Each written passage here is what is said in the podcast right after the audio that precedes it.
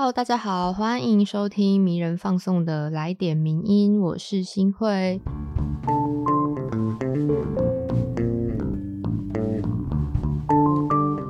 这一集播出的时间呢，应该会是在大年初五，也就是二月十六号。那我现在录音的时间呢，其实是在年假的前前一天，也就是最后一个工作天的。中午十二点四十七分，那本来应该是预计在一个小时前录的，但是途中就是有发生了一些不可预期的的意外。但总之目前是顺利开录。那为什么要录这一集呢？其实是因为我们在过年期间已经有准备了一个由我跟编辑阿珍跟杰山一起录的迷人放松 mini，那是在聊我们的过年经验以及一些过年迷思。那录这一集来点名音呢，是希望在大家可能收假前啊，或者是你已经在返回工作地的路上，甚至是你已经到开工这一天的通勤路上，或是下班后，甚至上班时间，有一些想要吸收资讯，然后找回这个工作正轨、日常正轨，好好把放假心收回来的话，也许听来点名音，每周二听来点名音是一个蛮不错的方法。那今天因为阿珍已经回。台南过年了，所以今天的来点名音呢，就由我一个人主持，希望不会太有线上课程的 感觉吗？我尽量能做到。那如果大家觉得这个方式好或不好，也可以再反映给我们，我们可以继续的调整跟改善。那这一集呢，我们会挑选一些比较没有那么重磅的文章，但是同时也带有一些。资讯可以让我们在开工的这一天好好的来讨论或是思考的部分。所以今天第一篇要介绍的文章呢，也跟过年有关系，是要讨论的是在我们过了这一个年节回来之后，我们对于这这个传统当中的性别规范啊，以及我们对家庭的想象，是不是可以有一些新的讨论呢？所以这篇文章是来自我们的作者 V 太太的。从年夜饭开始，打破传统性别规范与家庭想象。那其实我们知道，在很多讨论年节习俗的的主题里面，性别一直都是一个长久以来的问题。那尤其是可能对很多已婚的女性来说呢，过年就跟打仗是差不多的。那其中最关键的一个战场，就就是在去哪里吃年夜饭，还有谁来煮年夜饭。那其实我们也知道，随着时代的进步，可能现在很多女人她们也可以在过年期间回到自己的娘家吃团圆饭，或者是不用在丈夫家扮演好媳妇的角色，独自一个人完成年夜饭。那这样子就代表婚姻关系的民主化跟性别进步吗？那另外一个重要的问题就是，促成这种进步的动力，只能是女人自己的坚持或个别伴侣的协商吗？那虽然不知道大家的家里的状况是怎么样，但是这个作者呢，他除了提出这些年节之间的问题之外，也可以从近期的一些事件里面看到这种隐藏在日常生活里面比较隐晦的刻板印象。也就是说，虽然性别意识跟平权的进展，乍看之下，比如说台湾现在选出了一位女性总统，好像就可以说我们的女性的权利是比较进步的。但其实他认为，这种进步的过程当中，常常是走三步退两步的状况，而且甚至在很多时候也会看到一些互相矛盾的情况。比如说，近期我们也可以看到，遭受到性别暴力跟骚扰的女性，可能会比较容易遭到质疑，甚至是谴责受害者的指控。那或者是女性公众人物，比如说政治人物，可能会面对比较多不平等的标准。再到一些更优维，或者是会说是用幽默来包装的刻板印象，比如说之前在社群上面呢，就有人指出一个以推广食物教育为目标的时令日历，他们在他们的文案里面就用了很大量以女性为主的刻板印象，像是做了人妻也要水水的，然后在婆婆面前要软 Q 一点，还有别让老公等太久等等的字句，就让我们想说，嘿。不是已经二零二一年了吗？这样子的言论怎么还会出现在这种嗯创意文案上面呢？它其实就是在讲说，已婚女人的生活不脱离丈夫、婆婆跟子女，那这些女人的责任就是要成功的扮演这些人身边的，比如说好妻子啊、好媳妇、好妈妈，来满足他们的需求。那其中少数跟女人自己相关的需求呢，就只剩下一些，比如说要保持水水的啊，保持白皮肤白皙这些对外貌的追求。时令日令这样子对女人提出的谆谆教诲呢，它其实就是一个以父权社会的性别规范为基准来决定女人的职责是什么。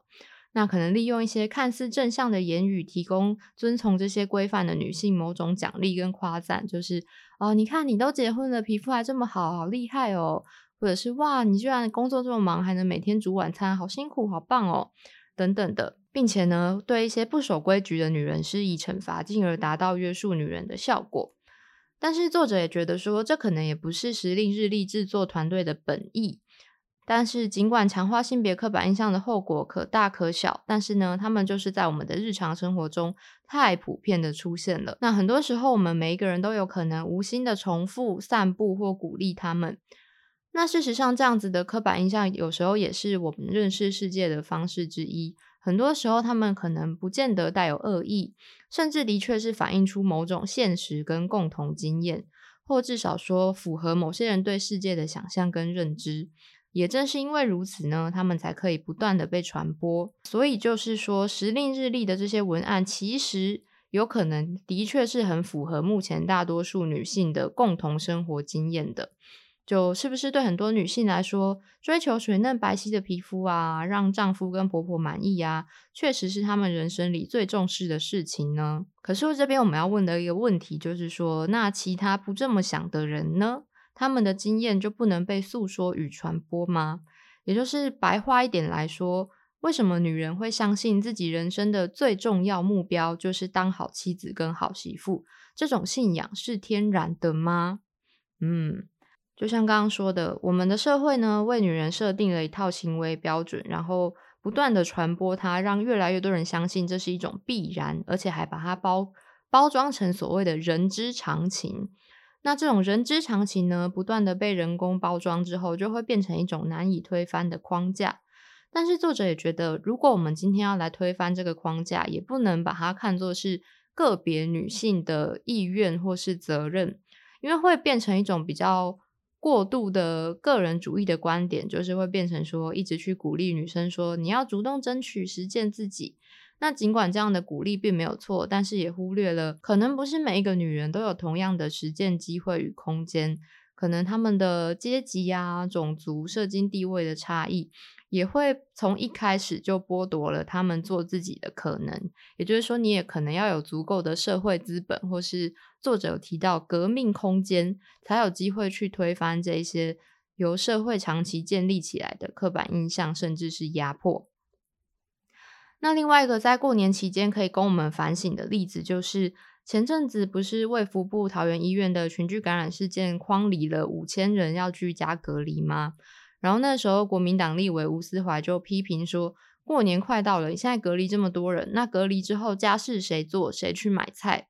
这其实就也反映出了我们刚刚提到的这些，除了性别刻板印象问题之外，它其实也反映出现在的，呃，我们在现代社会里面家庭。的规模逐渐缩小之后，其实会变得非常的脆弱。就是在家庭分工上，到底谁要做家事，谁负责煮年夜饭，这些乍听之下好像不是那么重要的事情，在疫情之下就会把它的严重性给显现出来。所以这篇文章呢，除了是在讨论说过年期间的一些常见的性别问题之外，也是希望可以借由这一次的疫情，以及我们每年过年都要吵一次这个性别议题的话。那不如我们就在过年之后来重新反思一下，到底我们想要怎么样子的家庭分工，我们想要怎么样子的成为怎么样子的人，还有到底想要一个怎么样的家。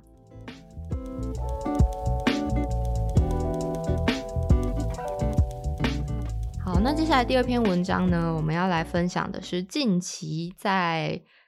串流平台上非常热门的一部法国影集《亚森罗平》相关的一篇文章，是来自李正亮百年前台湾的侦探剧场《福尔摩斯与亚森罗平的诞生》。那他的书写的前提呢，的确就是因为最近这一部影集《亚森罗平》非常的热门。那关于亚森罗平以及福尔摩斯这个两大经典的比较，也再次的成为了话题。那从小说文本跟社会的角度来看，福尔摩斯的社会办案跟不断变身的亚森罗平究竟是在什么样的社会脉络下诞生的？这篇文章呢，其实给了非常清楚的考究。可以先回到迄今整整一百八十年前，是一位美国作家艾伦坡，他在一八四一年所写的《莫尔格街谋杀案》是被视为侦探小说的鼻祖。那这部作品呢，可以说是当时侦探小说的先锋之作。原因就是以小说形式而言，它确立了侦探小说谜团出现、侦探办案、层层解谜、真相大白等基本要素。就是我们现在看侦探小说，几乎都不脱有这样子的情节。那更重要的是，小说里面我们可以读到巴黎大都会里疏离的人们，就可以说我们具体的看到侦探小说出现的背景，就是在这样子大都市异质性的社会当中，成为了当时侦探小说诞生的基础。那从莫尔格街谋杀案开始呢，侦探小说就伴随着两种现代性的发展，在欧美快速的蓬勃起来。第一个就是十九世纪中期，印刷资本主义发达，所以开始有很多作家就投入在报纸上写连载小说。那一些刊登犯罪新闻跟八卦小报的出现呢，也提供了侦探小说的题材。那第二个就是当时欧美国家的国家机器都不约而同的对于整个国家的治理采取了比较科学的管理方式。比如说，当年英国东印度公司在统治印度的时候。为了管理方便，所以开始大量的搜集指纹，对个人进行更精密的辨识与控制。那随着指纹辨识法的发展，不只是英属殖民地加以采用，英国国内也开始采用这一套记录个人身体的系统。那除此之外，像是拍下大头照啊、摄影，也很快的成为当时的美国跟欧洲国家统治的手段。比如说，警政单位能更快速的透过个人的身体特征来缉捕犯人。所以呢，就可以从这两个现代性之下去发展出一些新的侦探角色，像是福尔摩斯跟亚森罗平这两个经典，就是从现代性社会的不同角度，一个是站在秩序维护的角度，另外一个呢，则是在挑战国家机器。那柯南道尔从一八八七年开始发表了福尔摩斯系列小说，就可以说是英国维多利亚时代的缩影。那我们心目中的福尔摩斯形象，大家现在应该也可以想象得到，就是可能会穿着一个大衣，然后戴着一个一个帽子，然后抽烟斗这样子的绅士形象。也他也是比较偏向会有从实验室啊、百科全书、照片到指纹的科学办案。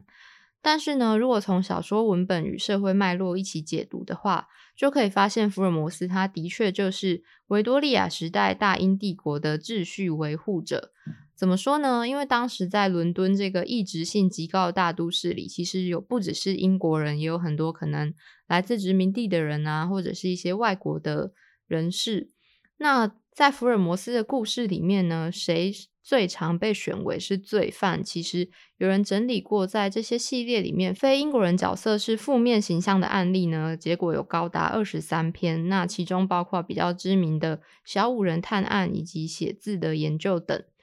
那在外国小说畅销的刺激之下呢，法国本地的侦探小说创作也开始在这个时候蓬勃的发展。就在一九零五年，卢布朗开始发表的亚森罗平系列就是其中之一。那我们对亚森罗平最深刻的印象呢，可能就是劫富济贫以及不断的变身。那值得注意的就是这段期间，法国如亚森罗平的怪盗角色其实还不少，而且几乎都会有，比如说蒙面这样子的特征。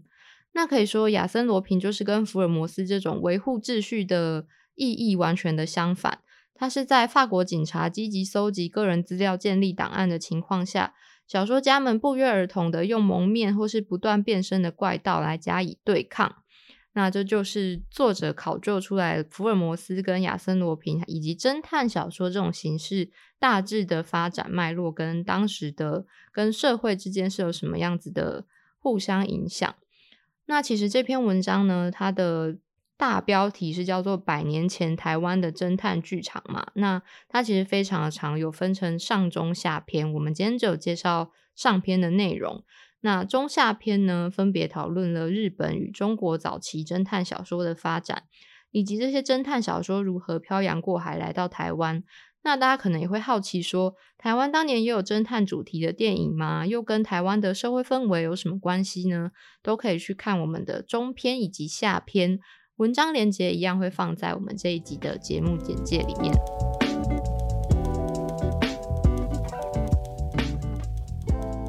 好，那接下来要进入今天来点名的最后一篇文，还是要给予大家一些疫情相关的资讯。那其实这篇原本呢，它是在讨论说，在疫情之下要怎么过年。那篇名是《疫情升温怎么过年》，给台湾人的春节防疫指南，是我们转载自思想坦克。那作者是李俊宏医师。那我们想说，这一篇其实不只是在过年期间，因为过年之后马上又要迎来的是二二八连假，那还有其实大家还是依然在这个疫情的笼罩之下，所以他在里面提出的一些防疫指南，我们认为还是非常有帮助的。就希望大家在这个岁末年终的时刻，或是新的一年开始，还是有一些能够针对防疫去加强的部分，继续的保持身体健康。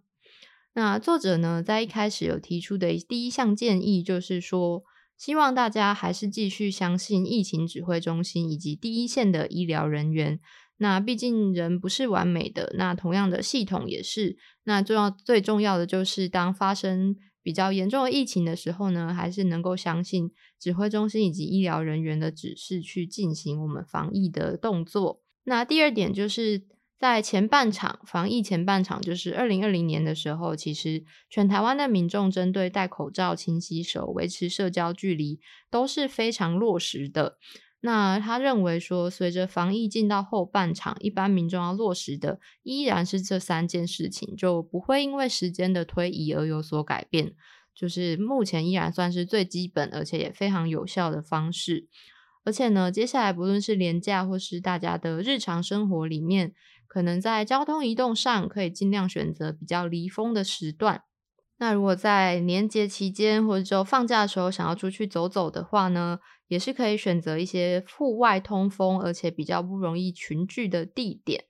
另外，在可能开工之后，有的公司会举办春酒嘛。那他也建议可以比较一些欧美国家改成线上办理，像我们公司呢，之前的尾牙也是用线上的方式，其实我们是觉得气氛还是蛮好的啦。但重重点就是员工们都有得到应有的福利，这样应该就是 大家比较开心的结果。那第三点呢，是因为在岁末年初的时间，气温会比较多变，而且其实也是传统上流感的盛行时间。所以，如果有一些高风险族群，比如说儿童啊、老人、重大伤病患者，可以去接种流感疫苗。那除了避免因为流感而造成的并发症之外，也可以避免上呼吸道症状跟目前的武汉肺炎区分不易而造成防疫上的困难。那如果真的在这期间呢，你有就医的需求，也鼓励大家可以分级就医，比如说到你家附近的基层诊所啊、区域医院。除了就医便利性、出入的单纯之外，也能将防疫的能量留给一些专责医院。